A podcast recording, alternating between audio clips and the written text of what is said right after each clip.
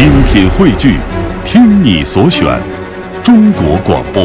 radio.cn。各大应用市场均可下载。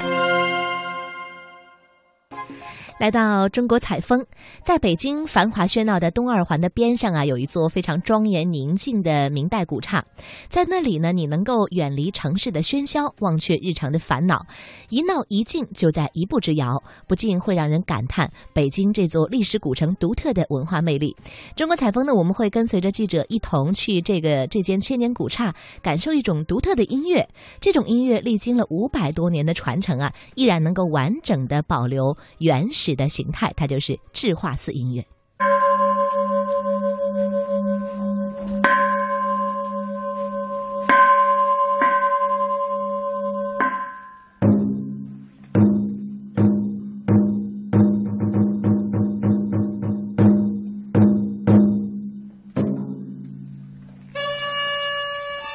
智化寺位于北京东城区陆米仓胡同，如今这座明代古刹也是北京文博交流馆的所在。孙素华是文博交流馆社教部的主任，负责智化寺日常的管理和智化寺音乐的对外宣传工作。这座寺庙为五进院落，自山门起依次有钟鼓楼、智化门、智化殿、如来殿、大悲堂等等。在孙素华的引导下，我来到了智化寺的第一座大殿智化门。从二零零四年开始，在智华门内每天都有四场免费的智华寺音乐现场表演供游客们观赏。我也不是，我是偶尔路过这儿，发现这儿有这个智华寺，过来看一看。感觉在闹市中有这么一处安静的这个踏青的地方也好，是休闲的地方也好，然后散散步挺好。这个就音乐是偶然间碰到的。Now uh, I do research on basically Buddhism, and so the topic. 我来自德国，目前在研究北京的佛教历史。今天我在网上搜索北京的寺庙，发现了智化寺，所以就来了。对于这座寺庙和音乐，我了解的很少。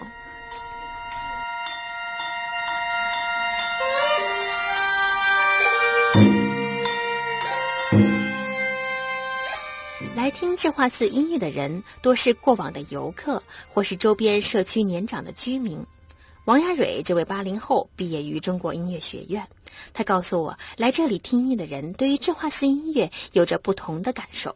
每个人的感受都不太一样，有的人他觉得这种音乐给他那种一种呃美好的享受哈、但是有的人觉得特别吵，然后 然后特别，刚才在现场也听到，就是他音量特别大，然后会觉得比较闹那种感觉。对于毕业于中国音乐学院的王亚蕊来说，整理和保护智化寺音乐的工作对他来说十分的对口。智化寺音乐申请国家级非物质文化遗产的时候，王亚蕊和北京文博交流馆的同事们一起付出了很多的努力，因此对于这种古乐，王亚蕊也有着一份独特的情结和感受。一个是把它当做一个就像文物一样来欣赏它，啊、当做一个古老的遗产来欣赏它。再一个，它也是有非常高的那种艺术价值的啊，嗯，特别庄重典雅，而且还有辉煌的那种效果的啊，嗯，我觉得。我觉得就是可能了解它的人不是很多吧。如果你去走进它，去了解它的话，还是就是能跟你的内心能产生一些这种美的这种共鸣吧。采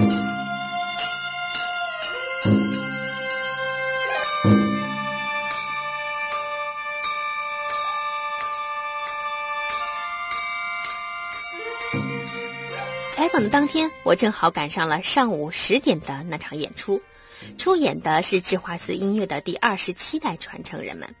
今天出场的是一个四人的团队，分别演奏管、笙、云锣和鼓。王亚蕊告诉我，有时候乐队的编制会更大。今天是有一个人休息，然后嗯少一个笛子，嗯，应该是笙管笛云锣鼓啊这五个。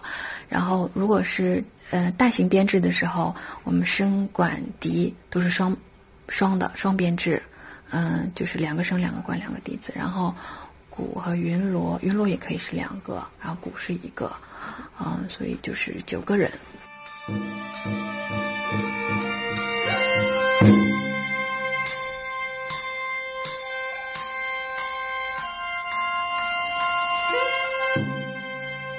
智化寺音乐用的乐器基本上可以分为两类，一类呢是吹奏乐器，主要有管、笙、笛；还有一类呢是击奏乐器，又称法器，有云锣、鼓、铛子、钹等等。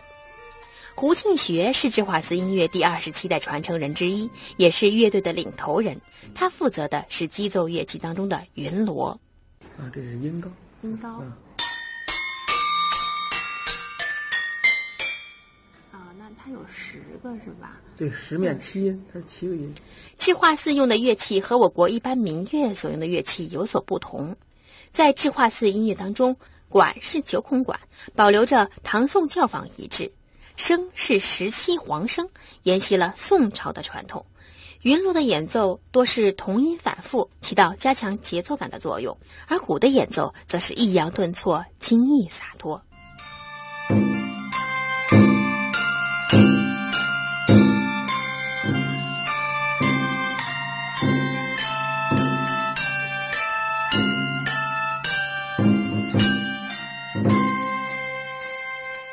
其实最让人们好奇的，应该是记录智化寺音乐所采用的中国最古老的宫尺谱，其曲谱的记录方式一般人难以读懂。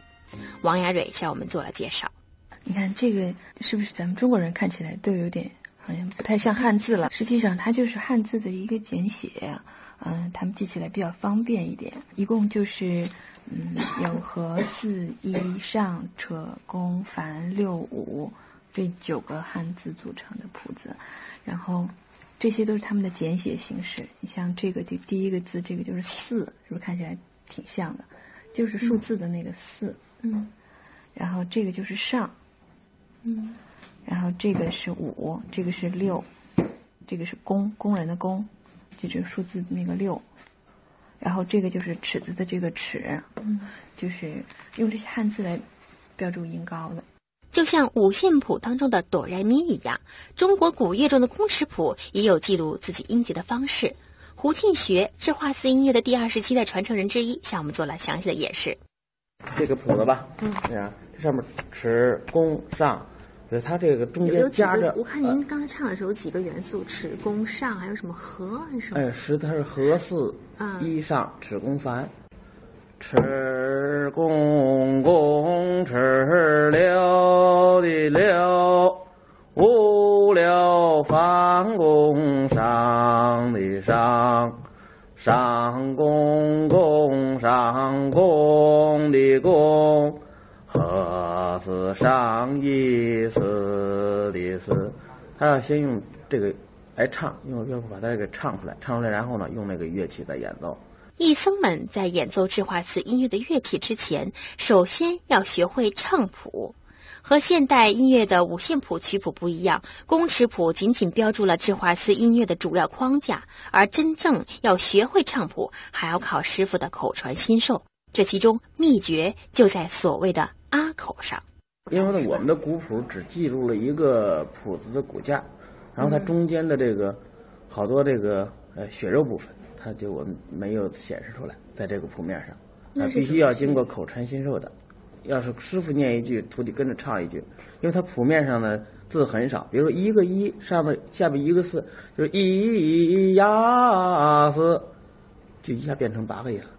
如果说光你光看谱子，就是两个两个音符，哎，老师不不教你，你说不？哦，他没有什么升降符号啊，那什么那些没有。延长啊什么，他都不写下来，没有，都是靠师傅去，完全靠口传的。啊，没有文字记载。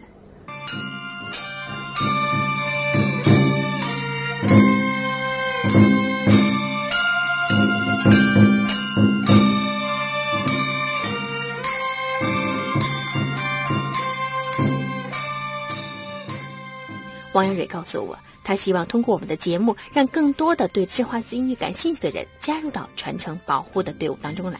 我们希望通过通过这种招募志愿者的这种方式，然后让更多的嗯这种音乐爱好者来学习智化寺音乐。